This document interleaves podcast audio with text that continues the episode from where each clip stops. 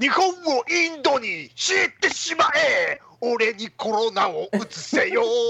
燃えるウイルスが俺を変異するぜ。なゴリラはバナナちょうだい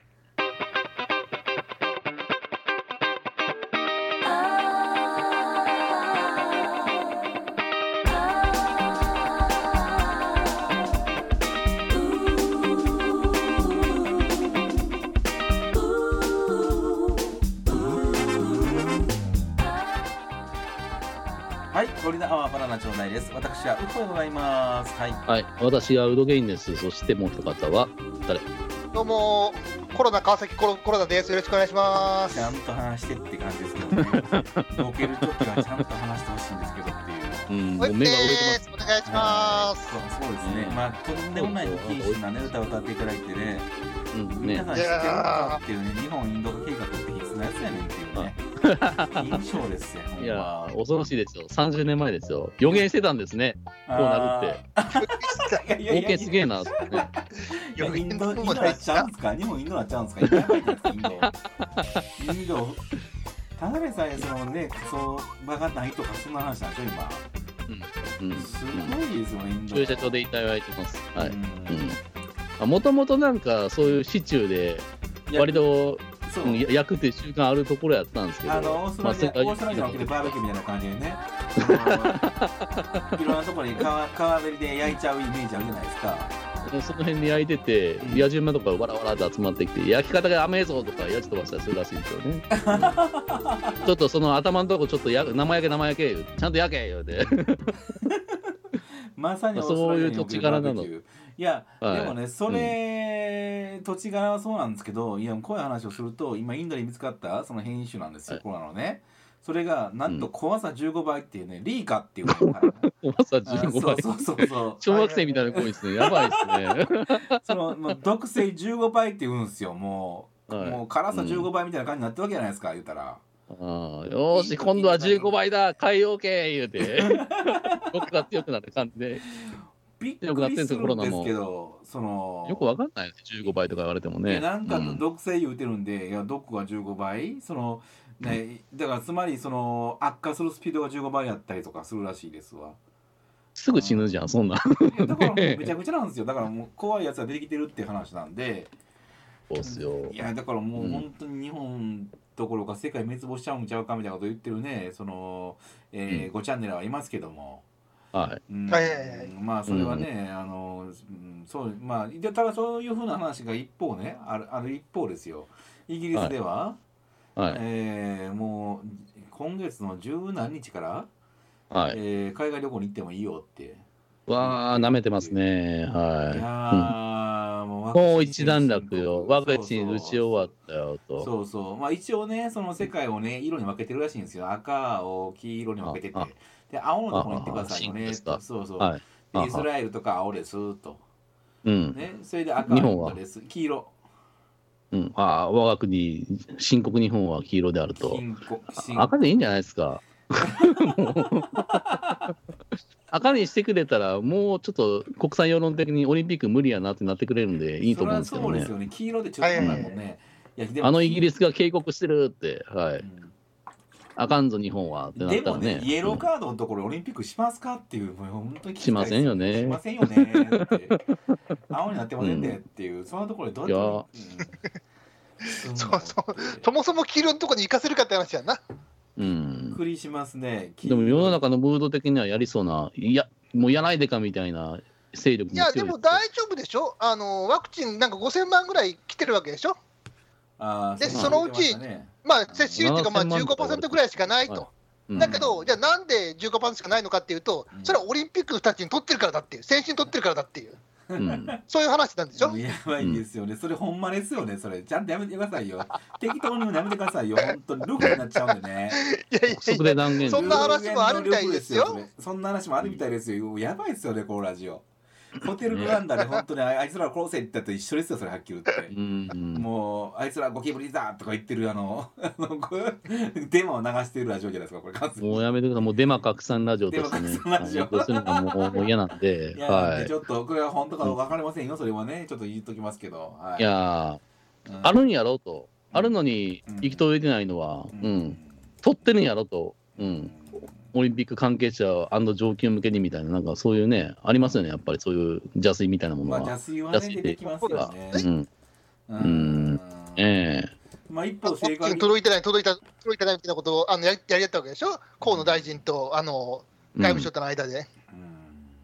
うん。うん、いや、でもね、思うんですけど、うん、まあ、邪推前提ラジオということで、まあ、聞き流してほしいんですけど、はい。うん、いや、今、せっせとやってるんじゃないですか、中抜きの 仕組みを作る、うん、動きというのを。どういうことですか？ワワクチン一つ、ね、あの国民に行き渡らせるために、いろいろやらなあかんのやと、ううん。んて手配せなあかんと、人員を、ううん。んで。これこれこういうね、書類での決済とかもしつつみたいな、気がつけば、ううんん、税金をポッケないないみたいなことをやろうとしてるんじゃないですか。これは本当に邪推ですけどね。でもねいつもこういうことやってますからね。やってるから、今やまでさ。ってるからね今までね。うん。うん、そうそう。立場泥棒的なこと今までやってきたんで、そうそうやるよねやっぱねみたいになるでしょ。あやっぱりあこのね、うん。注射を打つためには書類を何枚か打たないといけないと。それを印刷せなあかんと。印刷するのはあの会社でお願いしますみたいなね。そうです。はい。うん。たらい回したやつですようね。ん、うん。うん。そうそういうふうなことをやってるんかな。とそんなことをねいろいろやってるじゃないですか？でその一方、今盛り上がってるのもそのオリンピックに向けての動きっていうのがあるわけで、ねはい。聖火リレーやってましたよね、あのうん。石原さとみさんが、、はい。やーでも石原さとみがねその走ってるわけじゃないですか、はい。はい。ニコニコ笑いながらね。あやっぱ見てると、うん。いやーもうこのなんていうのかなもう、はい庶民との感感覚、うん。こんだけずれるかみたいなそのうん。いや誰ができるねんって思ってるわけじゃないですか今ね言ったらいや、やんのって遠征ムードでしょ、今。いや今どっちか今今あの、うん。ネットとかでアンケートを取ったら、うん。まあ8割方できひんやろやらへんやろもうやめてよでしょ。やってるわけじゃないですか、そのう中、ん。うん。いやもう是が非でもやるぜっていうのがありそうますね。そうそう聖火リレーやっちゃってるっていうところ、うん。やっぱ僕それはどんな気持ちでややれるんかなと思ってね、石原さとみもさ女優さんやからねしゃあないっていうのがあるんだけど、はい嫌な仕事を受けてしまうだなみたいなうんそういうふうないやでも断ってる人もちゃんといるじゃないですか。いやなんで断らへんのやろ。うん。佐藤浩市断ってますよ、無理やって。こういうことしろよって。いや、うんまあ、走ってるのが佐藤石原さとみさんとあと、ラえーラストのランナーが草野仁さんやったんですけどあ仁さんがあ、はいはいははいもうもう走りい。ましたえー、がっかりやな。あの人政権側か。うん、好きやった。やっぱそれ、こうなりますよ、やっぱ。なっちゃいますよね。うん。うんこういう画像があるんですけど、ちょっと見てほしいんですけどね。ううんん。はい。うん聖火リレー走ってますと。う。うん行動で、はい、セーラー服着た女学生が、はい、やばいね、日本の旗を振ってますっていう。んんえ、戦前みたいな。戦地に向かう兵士を送ってんのみたいな、やばい光景ですよね、これね。これやばいうん光景ですね。いやこれがちょっとうで象徴してるかなと思うんですけど。ーん。うん。いやさすがいやこれはいやいや女子高生がセーラー服姿のねそのマスクをした女女学生がずらっと沿道並んでですね日の丸を振ってるなんですけど、もう戦争がですよこれ。うん。うんこれちょっとね、やっぱ、ううんん、後の社会科の歴史の教科書に載せてほしいですよね。当時のコロナ禍、当時の日本みたいな感じ。こうこんなことやろうとしてるって言ってね そうですよね。うん。いや一方ではそのえ毒性、えー、15倍とようなものが出てる中で、こんなことをしている中でね、日本にスルーッと入ってきてるわけですね、これ。もうすでに何人か見つかってるでしょ、東京で。使ってますよね。うん、そんな中でえじ何日か前の話ですけど5、5人見つかって、そのうち4人が渡航経歴なしっていう、広まってるじゃん。そうそうそうそう そう広まってる感じの中でで国民には自粛せえと言わっといてこれやってるっていうこれは本当に映画になります映画決定ですよ。ねうんうん映画ドキュメンタリー映画画だけで半世紀食っていけるぞぐらいの感じで、これ。そうそうそうそうそう、うんいやすごいな怖いんでちょっともうそろそろこの話やめましょうか。そうですか。ねもうどんどんもうこいつがパブリックエネミーやって僕ははっきりしていきたいんですけどね。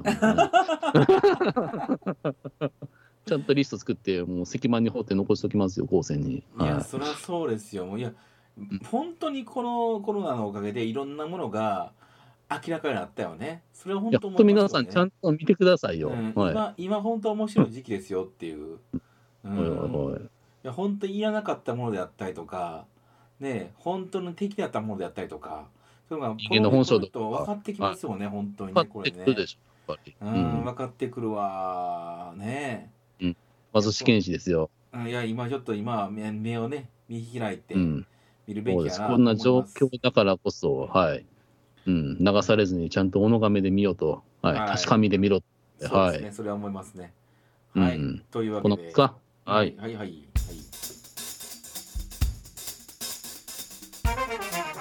ゴリラアワーバナナちょうだいゴリラアワーバナナちょうだいではメールを募集していますメールアドレスはゴリバナナアットマーク Gmail.com ゴリバナナアットマーク Gmail.com Please give us email! ゴリラはバナナちょうだいです。はい。はい。ネタがあるということで。もうね、うんネタって言ってもね、もうコロナしかないじゃないですか。そうなんですよ。もうね、ゴリラはネタ探してても、ん全くそのコロナで話すことそう話すことコロナコロナコロナコロナばっかしかなくて。コロナ関連のあれこれですよね。コロナ最新トピックみたいになりますよねっていうね。ううん。ん。他のとこで、最新トピックは何ってなったら、ね、うん。この池江さんでしょ？水泳の。うん。はい。はい、バズってますよっていうね。うん。あ池江さんが池江さんに対して、もう、はい。辞退しろとか？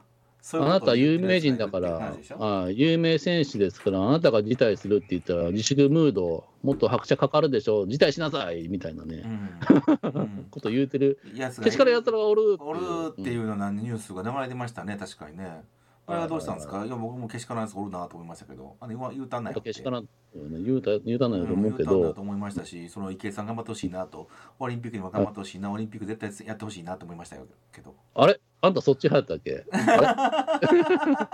認知の歪みが生じるよっていう。いや、まあこそうの池江さんなんですけど、のこの行動でそう思いました、はい。はい。池江さんはやっぱそういうのに対していじめないでよみたいに言うわけでしょ？私一人をこういうことを言うても、はい、うんえー何も変わらないしみたいなことをね、やっぱツイツイッターという今ね、こういう便利なね、うん。あの文明の利器があるので、まあ、言うわけです。よ。ね。うん。はい。そういうことを言います、はい。ツイートしましたっていう、はい。えーツイートして、その1時間後、2時間後ぐらいに、こういったツイートがされてましたと、えーデイリースポーツに載るっていうね。うん。うん。ああ、うん。すごい。もう張り付いてるんですね。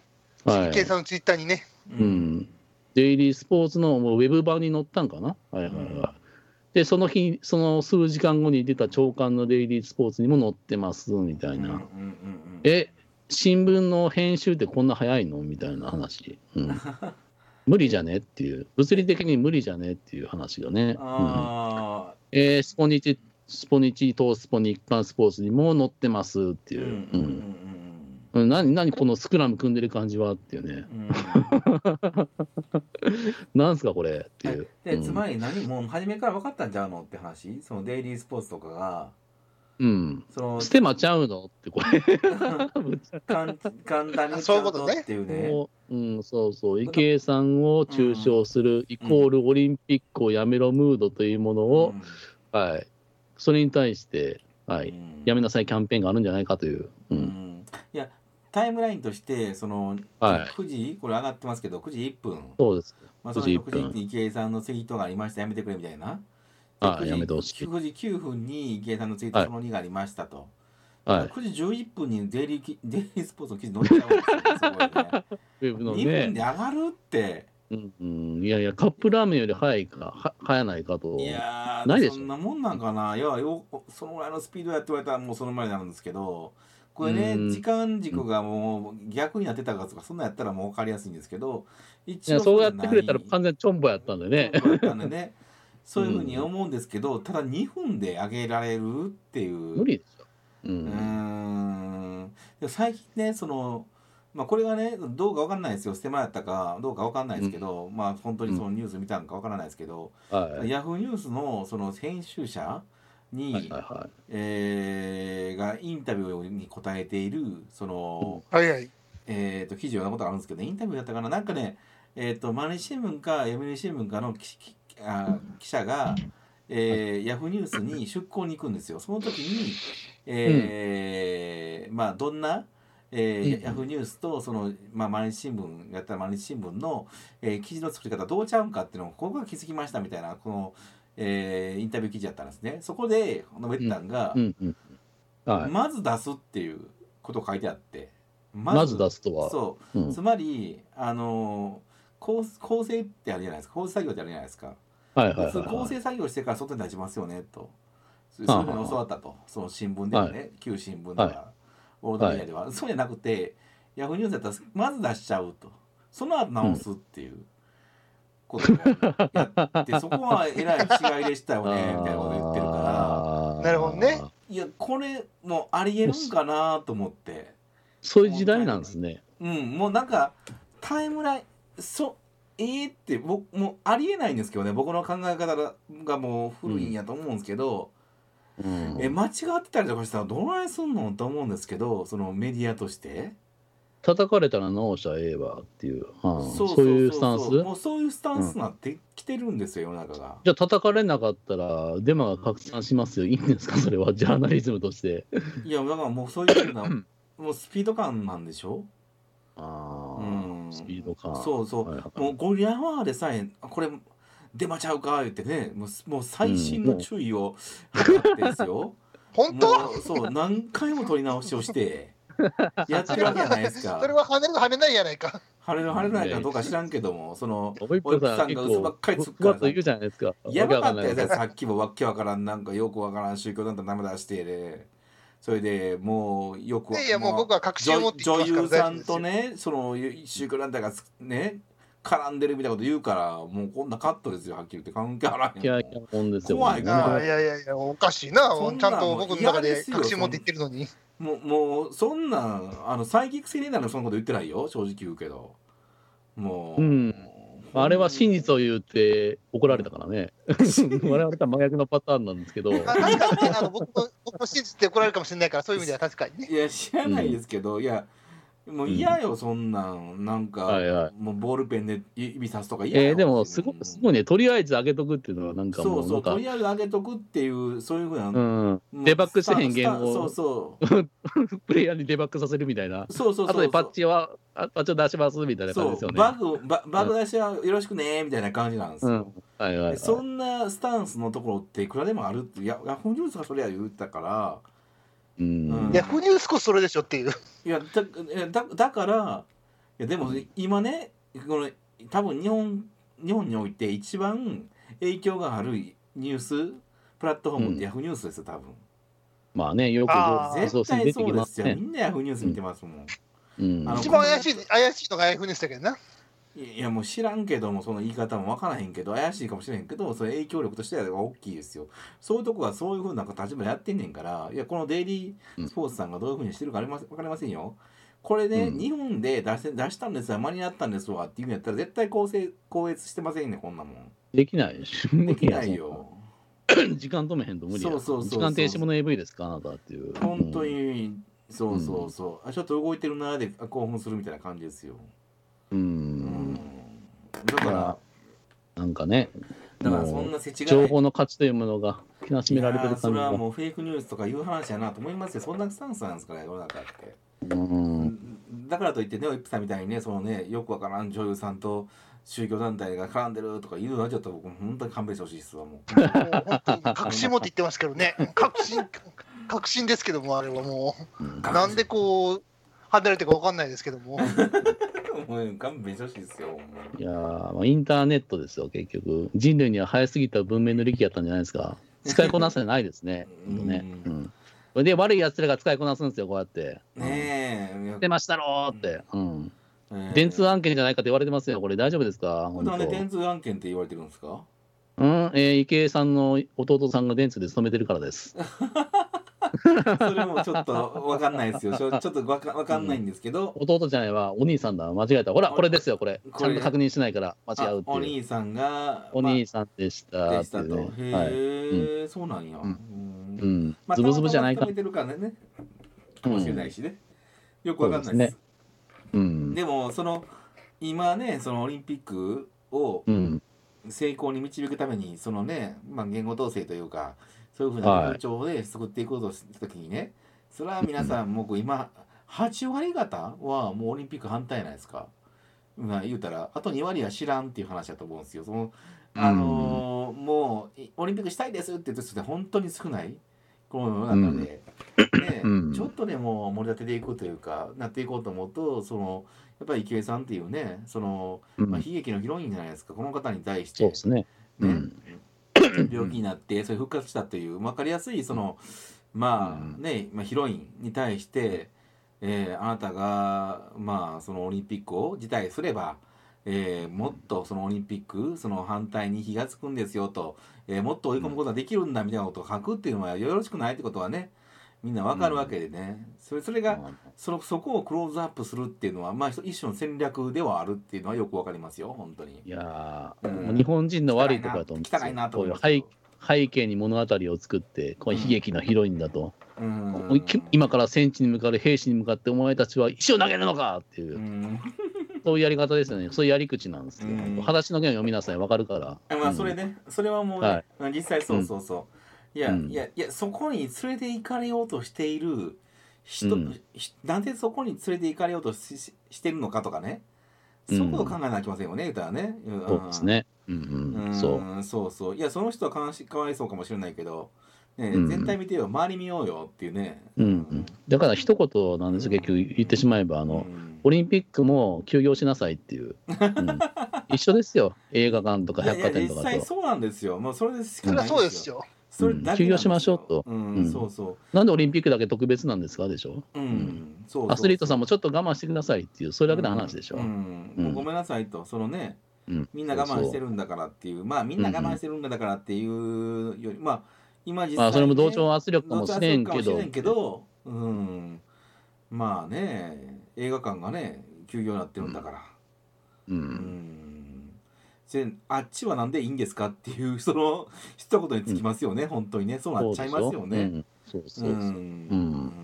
思いますよ、僕は。別に特別でも何でもないですよ、オリンピックも。ううん。ん催し物ですよ、イベントですよ。ううん。んライブできません、オリンピックは OK、どういうことやでしょ、結局。それでか、うん。傍らねニュースでね、そのどっかのアイドルが、えーうん。都の、まあ、東京都の施設を使ってあライブをしていましたと、うんね、それになんであんなことライブしてるんだってニュースにしてるわけじゃないですか言うたら。うん、弱い者いじめいじめないいやですか、そんな。そっちの方そう弱い者意味それそっちはよくてなんでうんオリンピックのねさっきは、ねうんあの日の丸振って、ねはい。応援しているそこで応援している姿っていうのが、はなんでそっちはいいんですか、い。うん簡単な話なんですけどねこれね。うん、うん、騙されんなよと、そうそう。そうそうそうそう。うんうん思いますほんそう思いよ。ますけど、はい。えーっと、次の話していいですか？はいはいはいはい。うんはいどうしても体制機会になってしまうので、はいはい。こはいはいの辺に。はい。はい。えーっと、幻の卵かけご飯屋さん。新ああ、一気にレベルが落ちましたで。うん好きな高級ブランド、卵2個、こだわり醤油を使い放題っていう、こんなんがあるんですね。へーすごい不要不急の話題出たよ。幻の卵かけご飯屋さんが2021年5月の8日から16日まで、あ。うん、新大久保駅3階。キムチドリアンカルダモンなんかようかな、うん。KTC っていうところですね。に限定オープンするというところで。なんかその幻の卵かけご飯屋さんは日本卵かけご飯研究所が手掛ける卵かけご飯専門店ですと。はい。最大の魅力となるのは同店で併設している幻の卵屋さんのフレッシュな高級ブランド卵をその場で楽しめることっていう。うん。メインの定食は好きな卵 2, 2個と 150g のご飯2杯汁物選べるトッピングの3種がついて800円税込みとなっています。800円そうですね。ちょっと。高いのか安いのか、ハウマッチ。ハウマッチ。いやーはい。ましたけど、いや結構ね、うん。このラジオでも話題にしましたけど、まうん。あ、唐揚げだったりとか、まあ、あとはうん。台湾の唐揚げとかですね、いろいろとうん。あの話題をなんか無理やり作って、それでこう、周囲たちが乗ってるみたいな話あったじゃないですか。うん TKG って結構前から言われてますよね。どういうことです？TKG って言葉結構前から出てきて、卵かけご飯が今熱いんやみたいなことを前から言われてますよね。うんあれそうなんですか？僕、そこの辺に関しては全然疎いんで、教えてください。いやいや、結構前々から言われてるんです、TKG って新しい言葉ができて、それでこうん。う押してる感じはあるんですけども、うん。結局広まってないんですよ。卵かけご飯なぜか。TKG が？ん、そんなに結局、卵かけご飯専門店とかできてないでしょ？うん。そんなにめどこ行っても、どこメニュー見ても、多分 TKG って感じで押してるとこって、そんなに多くもないでしょ？うんなんで多くないかっていうと、卵がそんなに美味しくないからですよ。むちゃくちゃやもうこの人も死ね。もう、お前お前は死んだ方がええ。僕はこの金唐こ揚げはあの美味しいんですよ、言うてもね。唐揚げまずいってやつそんないないですよ。唐揚げそんなまずいってやつそんないないですよ。だから唐揚げは広めようと思ったら広めれると。もう卵かけご飯だって、美味しくないものはそんな広まらないよねっていう。アホレスはほんま。卵かけご飯が一番美味しいよ。だからでもう僕ね まあち中国住んで住んでたでしょ？はいはい。卵かけご飯のために飛行機乗ってタクシーで行ったことあるんですから。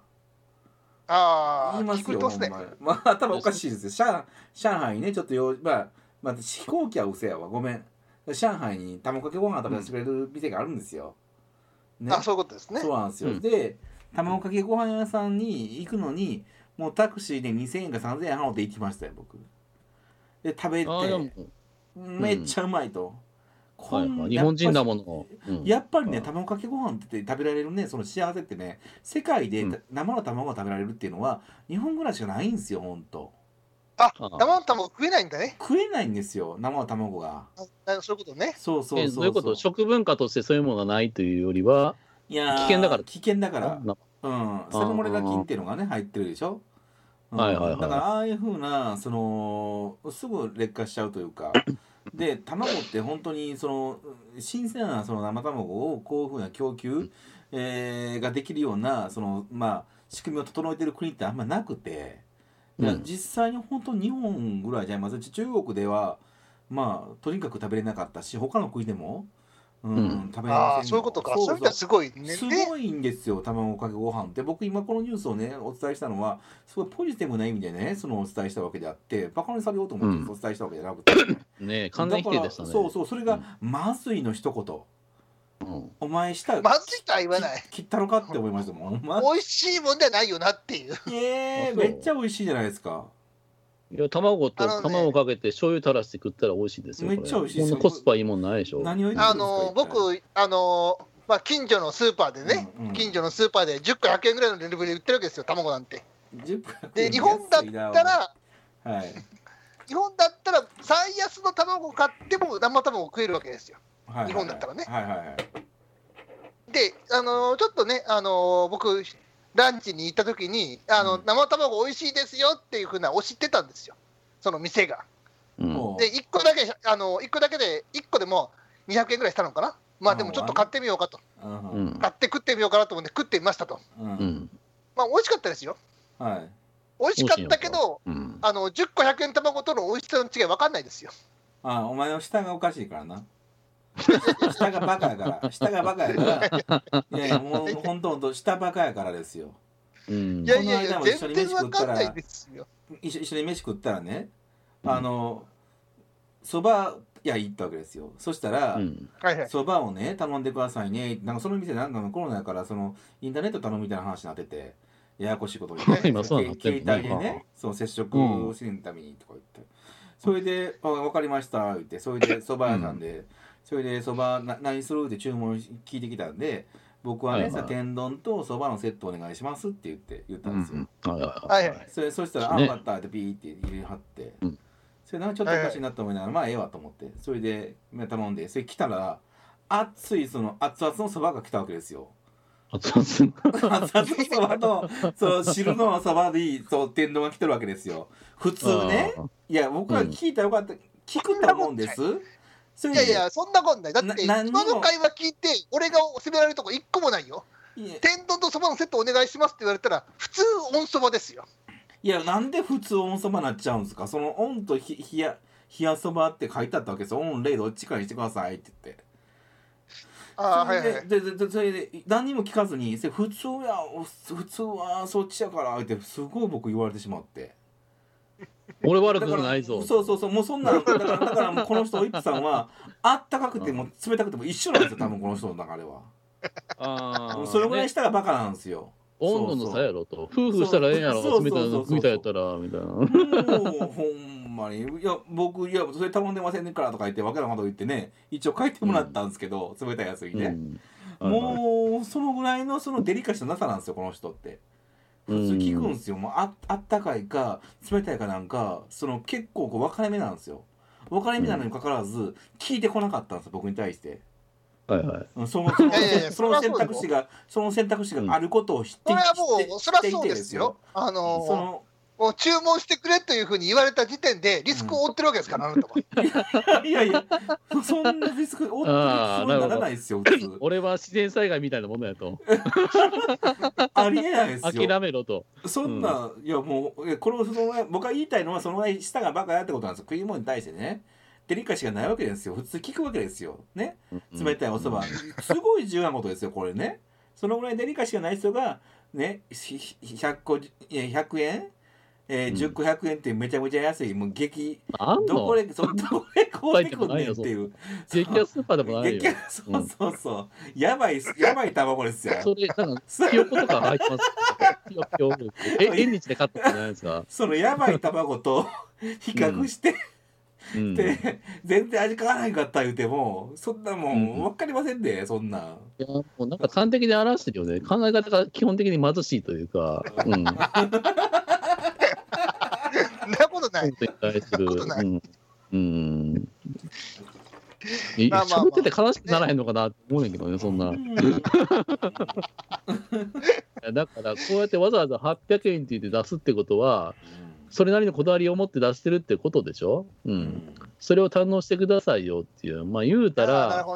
言うたら、まあなんか、まあ、き興味本位でも満足させますよっていう、なんかそういうう裏打ちがあるわけでしょ？ううんん。それに対して100円の卵がどうのこうのっていうのも、もう帰れでしょ？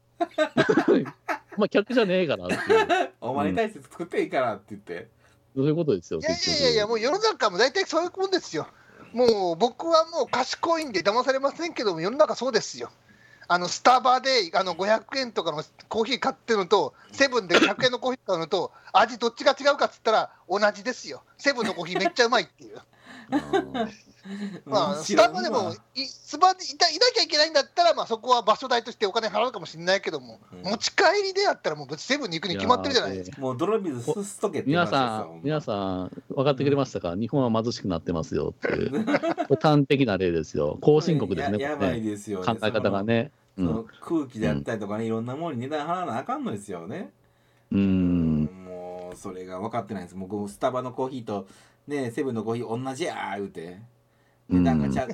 俺はコスパ重視してるから、俺の方が情報強者だから、賢いからとか、そこまで言ってるわけでしょ。もうななん資本主義の奴隷ですよね、これ。うん。いやーもう言ったらあれでしょ？そのえっ、と、うん。ミネラルウォーターと便所の水一緒や言うてるでしょ？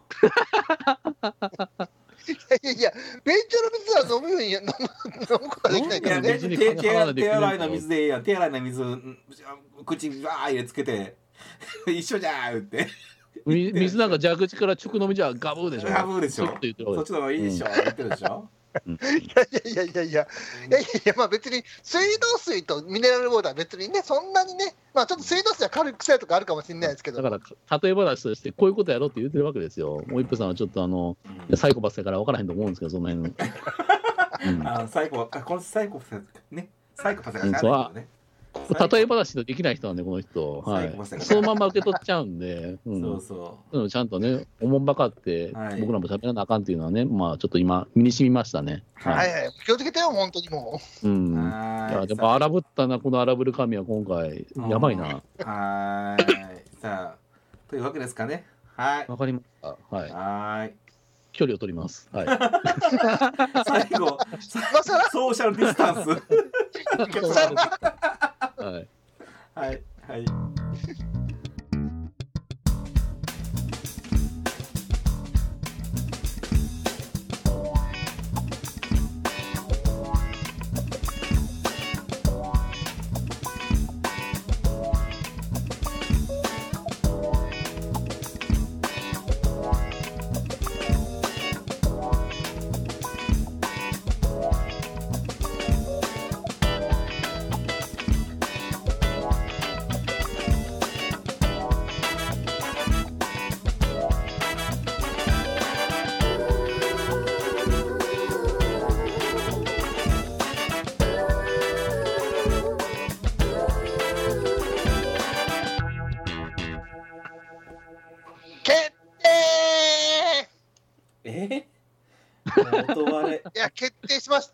えもうついに決定しましたよ。決定おどめ決定めでたいことですよ。はい。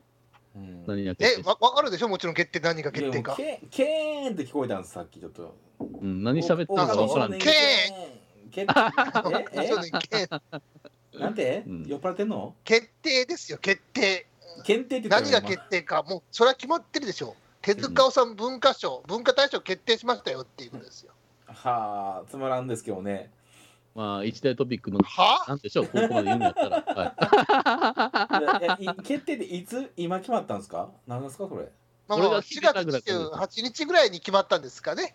うん。うんはいはいはい。はいでももう今年も決まってよかったなっていう話ですけどえそもそも、もあ今週何のなんですか？何の賞なんですか、そこからですね、やっぱいろんな漫画賞がある中でっていう話でしょ、これ。まあ、漫画賞なんうですね、まずね手塚治虫賞だかあら、あ手塚治虫だからそうね、漫画賞ですよ、これ。うん。はい。いやもう手塚さん文化賞ってすごいですよ、あのうん。講談社漫画賞とか小学館漫画賞みたいな、そんな身内がやってる身内にあげる賞じゃとかじゃないんですよ。あ。あ、うん、何ディスってもうも朝日新聞社という新聞社様が主催する手塚治虫という漫画の神様を名を貸したありがたい賞なわけですよ。お文化勲章ですか？ははい。うんうんうんうんうん。そその賞があの決まりましたっていう、この決まった先に何か、山下和美さんのランドです。うんうんな、な、な、な、それ、な、それ？知らんっていう。知らないですすけどね。うんすいませんまずはい。山下和美さんご存知ですか？山下久美子？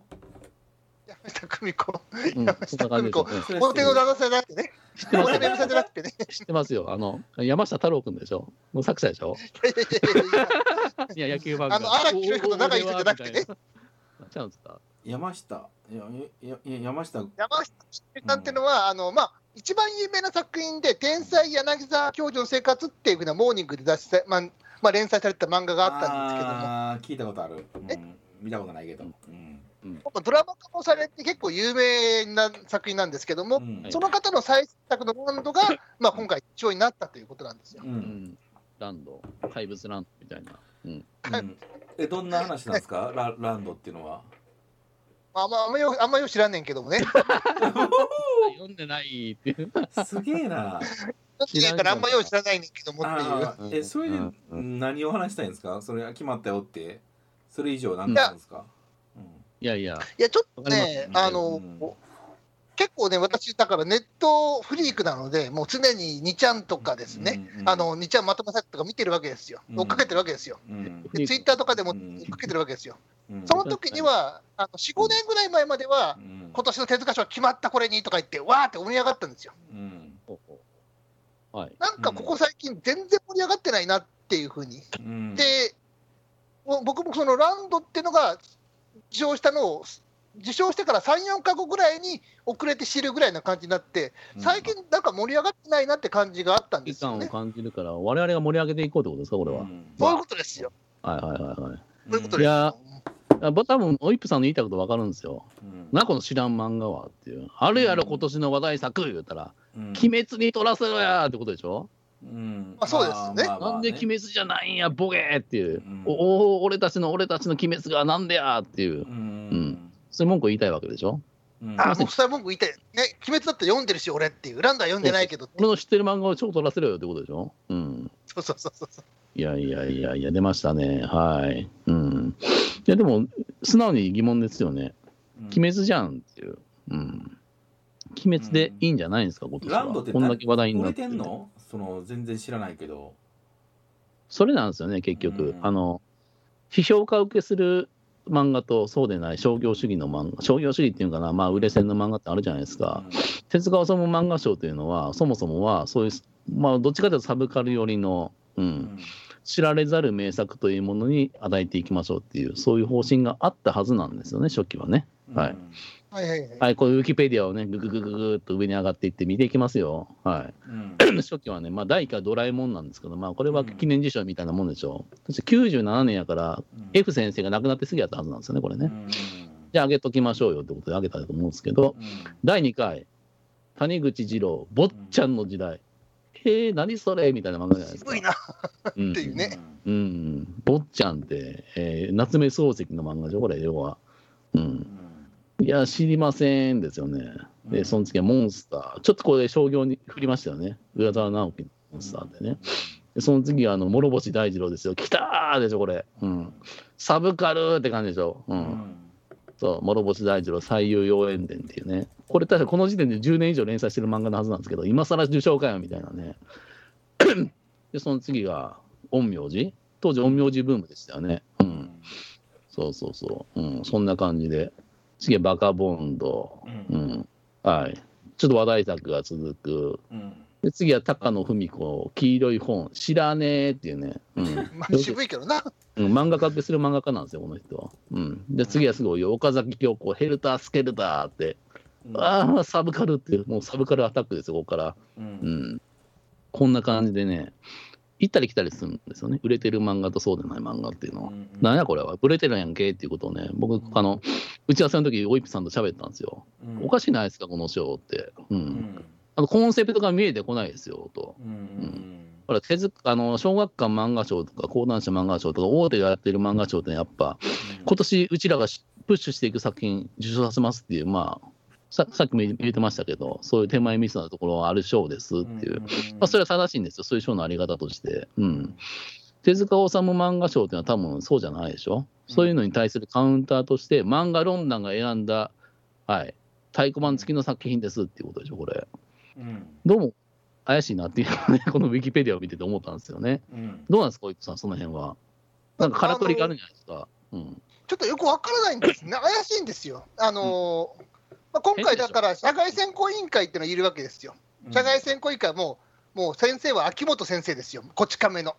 まあ、こち亀の秋元先生とかね。漫画家さんとかですよね、実際のね。あの、まあ、あの、里中真知子さん、あの、ハウマッチにも出演してた里中真知子さんうん。とか、まあ、そういうふうな人もいつつ、まあ、タレントの高橋みなみさんとかね、あの、空手家の片っぽで、今、結構漫画が売れてる矢部太郎さんとか、いろいろ入ってると。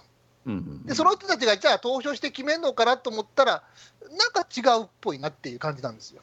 一応これ、点数制ですね、持ち点を与えて、えーそれで最初、序列つけるんですよね、何位から何位まで言うて。そうなんですよ。うんで、まあ、今回、もともと9作品が選ばれていたんですけども、うんその中で、えっと1位取ったのは、えっと鬼滅と役ネバっていう。ほら見ろ、ほら見ろ、ほら見ろ、鬼滅やろうっていうね。うん 今年は鬼滅の年やろうっていう。うんじゃあ、じゃあランドは何どれくらいだったのかっていうと、ランドは、まあ、あの5番目ぐらいに選ばれてるんです。ドベじゃないですか。で、もうそれをあの、うん。まあ、中条さん、中条さん、まあ、というか、まあ、フランスの文学の先生ですね。フランスの文学研究の先生がですね、あのその人が5点っていうね、自分の持ち点全部ドンって入れてるわけですよ。おううんあとは、で、その、そうそう、あとは、で、その後なんだかんだで結局ランドに決まったっていう、あれ、じゃあ点数何やったんっていう。うん。で、社外選考委員っていうのを決めた後に、これ、朝日新聞内部で決める、うちうちでなんかそういう会議して決めるらしいですね。はい。社社内選考委員っていうのがおって、はい。さらに上位のゼレみたいな連中がおって、うん。いやいや、いやあ怪しいじゃないですか、これは何なんですか？いや、もうどうなんかね、あのんさすがに鬼滅ってさすがにないっしょみたいな話してるんですかねっていう。いや、だってよ、この数年前ですよ、えー第何回や、えー第2013年ですよ、第17回、キングダムが撮ってますよ。キングダムですよ。ヤングジャンプの看板漫画ですよ。うん。で、その3年後ぐらいに、ゴールデンカムイが撮ってます。これもヤングジャンプですよ。僕、正直、ヤングジャンプって青年誌の中やと、下の扱いなんで、下の扱いというか、大衆、もう、もうザ大衆受けって感じの立ち位置なんですよ。一番売れてますしね。うん。はいはいはい。そんなの、そんなとこの漫画にこういう賞取らせんなよと思うんですけど、ううんん。で、それに対するふまだ揺り戻しが起こったのが、ここ数年はね、サブカル、ぐっとサブカル寄りですよね。うん。なんかブレてんなーっていうのが僕の正直な感想ですよね。うん。いや、やっぱ今年は鬼滅でしょ。もう読んでないけどさ、うん。いやいや、まあ、だってね、秋元先生もしてるから、もう普通に鬼滅でいいはずなんですけどね。秋元先生の意見は軽いってことですか？軽いってことですよ無。視できへんな。うん。いやー、なんかね、そういうブレブレな賞ってあんまり権威がつかないと思うんですけどね、どうなんですかね、そういうのってね。うん。ちょっとちゃんとした評価軸っていうのを教えてほしいですよね。だからね、そういうの前話して、実際ホームページで見てみたらね、なんかふわっとしてるんですよね。うん。うん手塚治虫のこの業績に対するなんとかかんとかでこういう賞を設立しましたっていう設立のね、うん、設立で当たってのなんか一言みたいなのあるんですけど、はうんっていう。うん。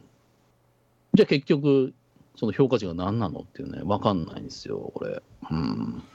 あーこれそうはね確かに「うん。鬼滅の刃」があれでしょ？順点取ってるわけじゃないっていう話うん秋元さんのね5点そうそ坂野さ辰中さん4点高橋さん3点とね、う。うん。でランドは中条さんとして5点 全部言っとけって。全部言っとけって行きました、うん。うん。でも負けてるでしょ、これえどういうふうな、どういう逆転現象があったのかと思いますよね、これね。なななんのこっちゃですよね、うん。だからその評価軸伝統てないですか、中条さんって方が。うん。おうちゃんとやれよっていうふうに、分かってるやろなっていう。じゃあそれ100%みたいな感じで言うてますさが、すがに鬼滅はあれなんでしょ社会現象を満たした功績を理由として朝日新聞社が特別賞に決めましたっていう話。ししょうがねえなって感じで社会現象。しょねっていう。しょうがねえなっていう。いやーだから僕はやっぱ手塚治虫の名を冠するんやったら、ちょっと基本に立ち返ってくださいと思いますよね。皆さん、手塚治虫先生の気持ちになって選んでくださいでしょ、これ。うん、うんまあそういうことなんですね、はいはいはい。俺の名前を冠するんだったら、俺の気持ちを汲み取ってくれよっていう、皆さん、いた子になってくださいっていう。うんうんうんで手塚治虫先生の人となりって、皆さん、漫画が詳しかったら知ってるでしょうっていう。うん俺が一番やって人でしょ そういうそういう人なんですよ、この人って。うん。もうかつて有名な逸話があるんですよ。うん。あの講談社のあの漫画家のパーティーで、うん。えーそこでパーティーカーで飯食ってた大友克洋、アキラの大友克洋につかつかつかと寄っていって、うん。うん。初対面ですよ、初対面の彼に対して、君がアキラの大友君かね？と、うん。俺、僕もね、アキラぐらいだったら書けるからって、初対面の徹子様に言われたよね、大友克洋が。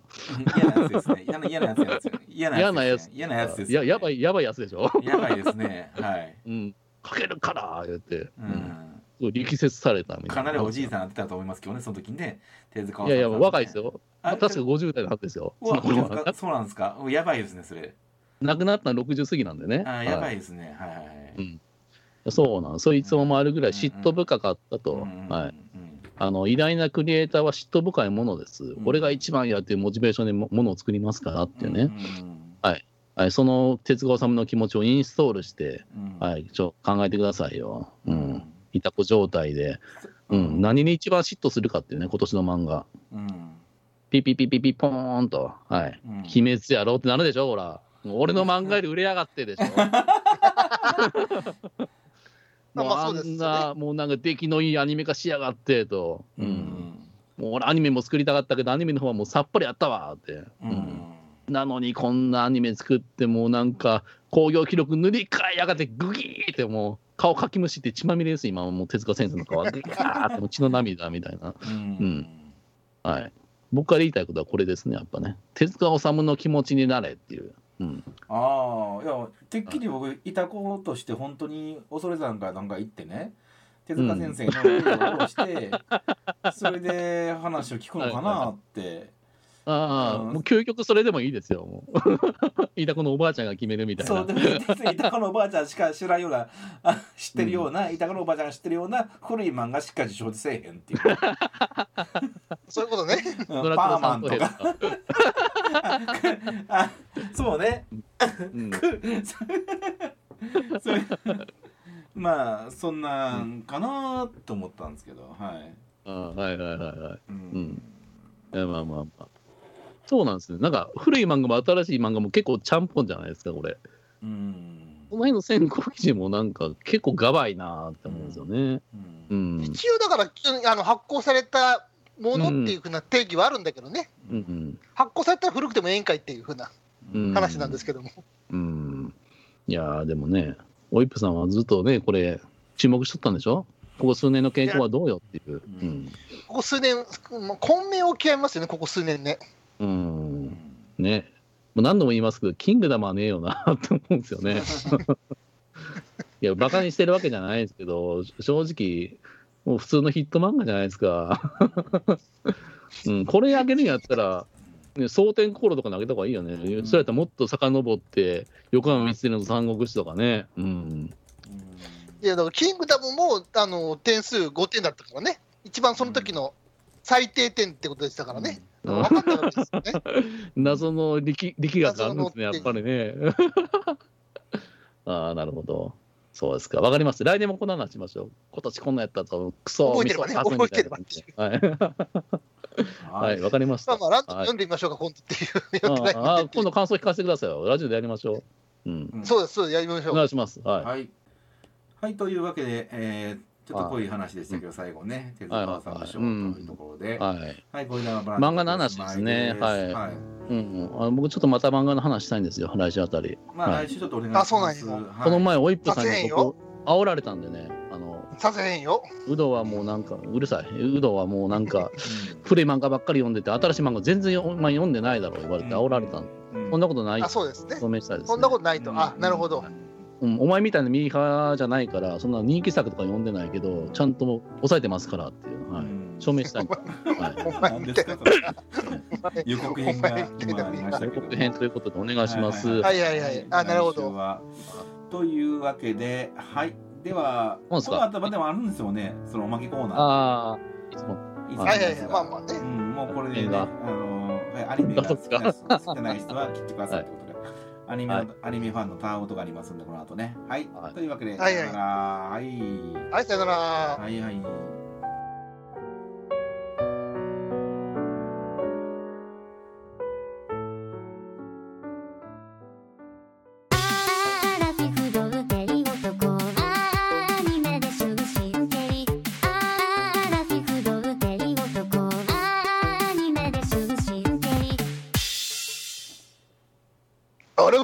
ラフィフ童貞オイップのアニメ語り終身刑はい、オイップですよ。はいはいえー今回もですね、アラフィフ、えーのオイップがですね、アラフィフでカウントダウン入ったオイップがですね、あの一生懸命アラフィフになってもアニメのことを語るという、そういうコンセプトの作品でございます。よろしくお願いいたします。はい、懲役何年目やって話ですね、もうね。はいはい、もう懲役、まあまあ、でも私もアラアニメデビューね、遅かったんでね、大学入ってからだったんで、まあ、懲役まだですよ26年ぐらいなんですけどもね、そうなんですよ。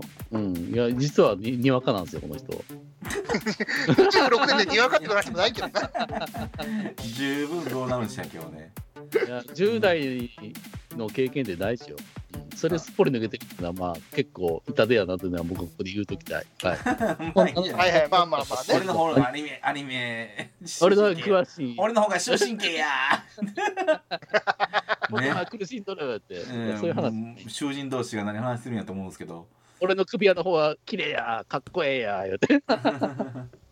はい。いやー、ちょっと。ね、あのーもう本当だったら、あの毎回ね、最新の映画を見に行って、そこで話をするっていうコンセプトだったんですけれどもですね、うんうんもう今ちょっとコロナで延期延期でですね、なかなかちょっと、あのー見事に今週新しいアニメってやってなくてですね、うんうんあれ？もう唯一、唯一トムとジェリーっていうね、作品が、まあ実写とアニメの合成みたいな作品があるんですけれども。いや、僕が聞いたんで、まあ、それ見に行くんです、見に行くよ、もう期待しててくれよとか言ったはずなんですけどね。そう期待そんなそこまで言ってない、そんなノリで言ってないけど、なんで見に行かへんかったんですか？いや、朝9時からとかしやってしかやってないんだよ、もあー起きられないよ、ママ、無理だよって。う。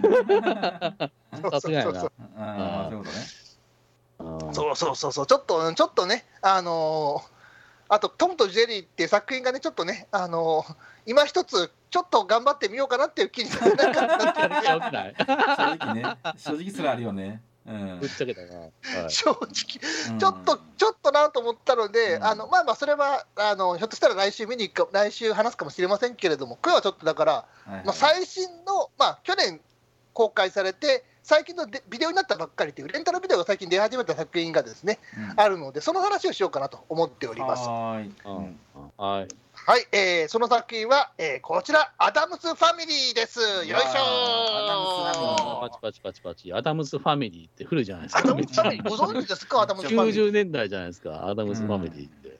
はい。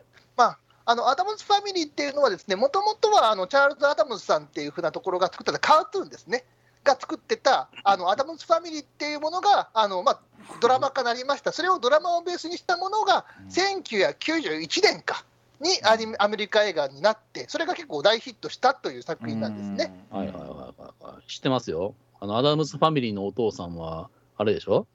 その後、ストリートファイター実写版のベガ役やってるんですよね。よくご存知で、よくご存知で、はい。うん、逆に言ったらそれしか知らないんですけど、アダムスファミリーに対する俺のこのなけなしの知識みたいな感じで、あとどうぞ、はい。まあよくご存知で、まあ、アダムスファミリーも2まで作られて、まあ、1も2も結構ヒットして、どんどんどんどん作られていこうと思ってたんですけども、まあ、その今おっしゃってたそのお父さん役で、ラウル・ジュリアさんが、まあ、急に突然亡くなられてしまってそれではまあ、あの続編作ることができなかったんですと。い。うんまあそれでまあせっかく人気作になるのにできなかったっていうところを、今更のようにですね、あのうん CG アニメ化したというのが、このアダムスファミリーというところでございます。アニメなんですね、今回はね。まあ、アニメ語りやから、そりゃそうか。そうですね、はい、今回アニメです、アニメファミリー。うんで、まあ、もともとは、あのまあ、アダムス一家っていうところは、もともとそんな細かい設定なかったらしいんですけども、まあ、いわゆる、あのまあ、怪物一家なわけですよ、簡単に言っちゃうと。怪物くんですね。もう怪パ物くんなんですよ。リですね、怪物くんの。はい。う ん怪物くんはパクったっぽいんだけども。順序的にはね。はい。はい。まあまあ、魔女の血を引く、あのまあ、女の方、まあ、モモーティシャ夫人っていうのかな、というところと、あと、まあ、当主のゴメスっていうところで、それぞれが、まあ、まあ、怪物っぽい感じなわけですよね。あので、それに家族がいっぱい出てきて、それのアダムズファミリーっていうか、まあ、魔物一家っていう話なわけですよね。っていうか、メンツ全然ちゃうじゃないですか。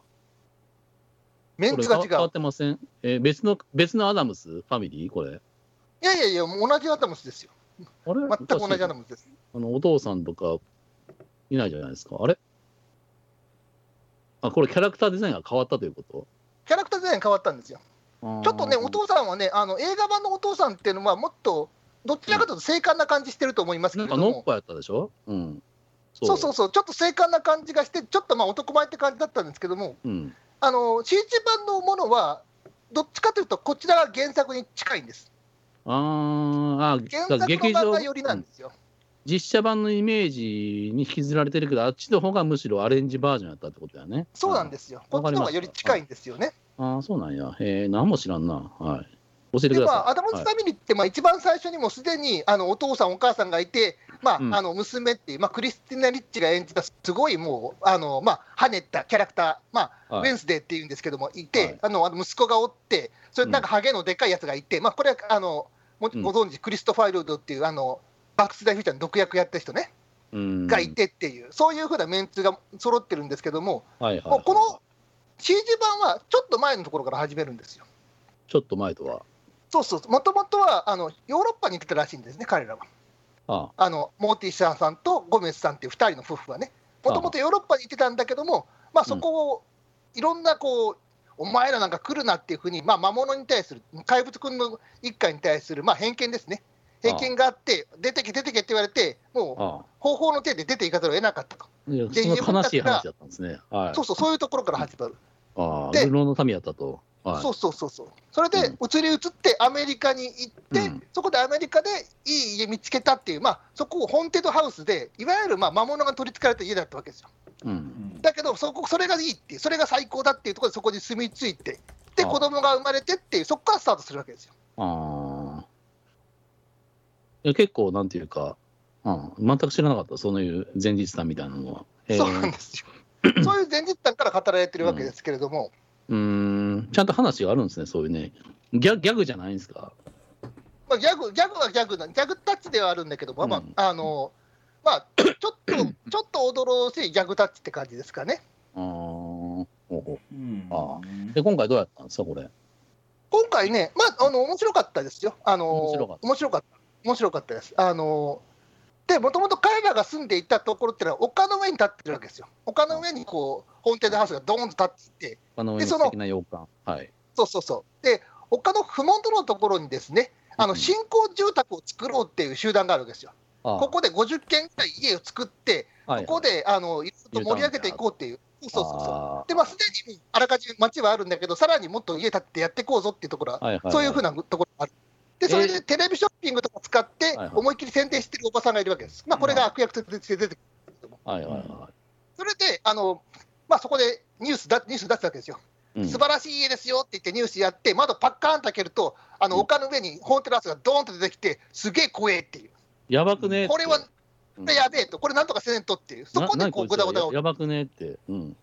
えー、じゃあ迫害また受けるんじゃないですか。出てけやみたいうな。そそうそう、その迫害を受けるっていうふうな話になるわけですよ。あーあれですね。聞いてて思ったんですけど、これは平成たぬき合戦ポンポコみたいですね。あまあまあ、まさにそういう近いね先住民のたぬきはニュータウン開発で虐殺されるみたいな。うん。これはもう被差別民の悲しい話なんですね、これは。で、まあ、あの、まあ、で、ウェンズデーさんって、まあ、女の子がいるんですけども、その子もちょっと反抗期でですね、家出をしたりするわけです。家を出たりとかするわけですよ。家出したりとか、まあ、学校に行ってて、もう、その丘に降りてきて、いろいろと動くわけですね。うん。そこで、あの、まあ、その、いわゆる、今回悪役となる、その、女性の方の娘さんと仲良くなったりとかしてっていうふうに、そしてそういうふうにまたどんどん作っていくっていう、うん。はいはいはい。結構面白かったですね。結構面白かった。結構面白かったでいいんですか？この映画レビューとして。なんかあるあるんじゃないですか？おいっぷなりのこういう、うん。俺はこういう見方したい的な、なんか、いつものプレゼンになってませんか？なんか、セールストーク的な。あのーまあ、結構、なんていうのかな、まずヨーロッパのところで追われていって、あちこちはうろきまうろき回って、結局アメリカの方に行って、そこで新しい家を見つけるっていう、この最初の仕立てって、これもう、いわゆるアメリカンドリームなわけですよ。はい。アメリカンドリームって何なのかっていうと、異国のところからアメリカにやってきて、そこで家を作るっていう、そういう構造なんですけども、もうあまさにアメリカンドリームの構造なわけですよ。うんうん。まあねでまあ、。その構造がね。で、彼らは魔物一家なわけですよ。うん。でいわゆる異端なわけです。全然他とは違うわけです。でもあの、彼らにしてみれば、他の人間の方が異端に見えるわけですよ。うん。一般的な普通の手勝ちしてるやつらがね。うん。で、あのそこに丘に彼ら降りていって、あのまあ、いろいろ散歩したりするんだけども、異端に見えるんだけども、彼らはあの根は同じなんだから、あ仲良くしようぜっていうふうなスタンスでお父さんいるわけですよ。うん。というふうに、まあ、そういうふうに、それぞれが違うっていうところだと、まあ、まさに今でいうダイバーシティっていうかですね、あのいろんな人種がいて、いろんな人と仲良くやらなきゃいけないよっていうふうなアメリカのテーマが実は入ってるわけですよ。ああ。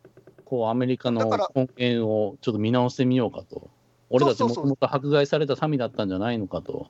うんそうそう、だからもうまさに This is アメリカっていうふうなのが、もうテーマとしてどーんと貫いてるっていう作品になってるなと思あうんですね。あ、説教臭いですね。いやいや、まあ、それは、それだけ見ると、積極臭いんだけど、まあ、そこはだから娯楽作として、そこをうまく落とし込んで見せてるわけですよ。うーん。だから、これ、そういう意味で結構面白い作品だなというふうに僕思って見てましたね。はい。しこれるんですか？まあ、ウェンジーズはちょっとしこれますよ、さすがに。えここの絵じゃ無理だろウェンウェンスデーはちょっとしこれます。う。ちょっと僕は京アニに作り直してほしいですけどね。もっとめちゃしくな女の子でお願いしますって。やっぱりユーフォニアムのキャラデザインでお願いしますって。やダメですか？うん。あの最高ですよね。あの最高無。表情で、無表情で残虐なことをどんどんしていくっていうね。で、その子が中心になって、あの作品を動かしていくっていうのはやっぱり最高ですよ。そこはやっぱめちゃしこな部分じゃないですか。ああ、もうめっちゃ俺を責めてほしいみたいな、無表情でっていう。そうそうそうそうそうそう。ああ、なるほど。聖域が広がりましたね。うん、で、が広がったかなっていうね。えー、そうなんや。CG アニメですね、やっぱりね。あアメリカのアニメ映画ってね。うん。そうなんや。でもね、アダムスファミリーって、なんやろ昔アニメなってへんかった？ああ、合ってましたね、ちょっとね。うん、そうそうそうそう。だからこれが最初のアニメ化じゃないよね。原作よりなんよ、これ。いや、こんなキャラクターやったっけなって結構、うん。ちょっとなんかぐる頭グラグラしてるんですけど、うんはいはい俺の知ってるアダムスファミリーじゃないみたいなね。知ってるっていうほど知らないんですけど、実は。うん。まあ、お父さんがちょっと違いますよね、多分かっこいいよね。やっぱシュッとしてるイメージがあるんでね。まあ実写のイメージなんですけど。うーん、そっか。何点？今回。えーこれ、点数高いですよ、今回。点数は35点。ああ、また来た。今回高いです。あっただよ。今回高くつけました。高くつけちゃった、もうんうん、いやえ前回が20何点とかですね。その前も20。コナンが26点とかでしょ、う。そうですね。うそんなもんでしたかね。厳しいわ。厳しいわっ。たですあのーきっちり作ってよよかったなって感じしましたね。うん 大丈夫か？